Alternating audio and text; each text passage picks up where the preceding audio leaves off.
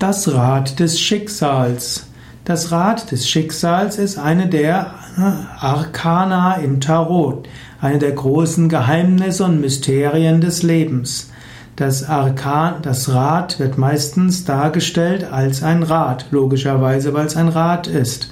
Und in diesem Rad ist manchmal Tora dargestellt hm, und Tora symbolisiert auch die Weisheit. Rota, manchmal auch das Rotierende. Auf diesem Rad findet man verschiedene Symbole, unter anderem die Sphinx, ein, hm, eine Schlange und ein Schick und auch ein Schakal. Das symbolisiert die verschiedenen Aspekte. Es gibt mal Sphinx als Symbol des Glückes, mal gibt es die Schlange und mal gibt es Schakal und Schakal ist Symbol für den Verlust. Dinge beginnen, Dinge gehen weiter, Dinge hören auf. Die Cherubim können an den Ecken der Karten dargestellt werden oder auch die vier Evangelisten.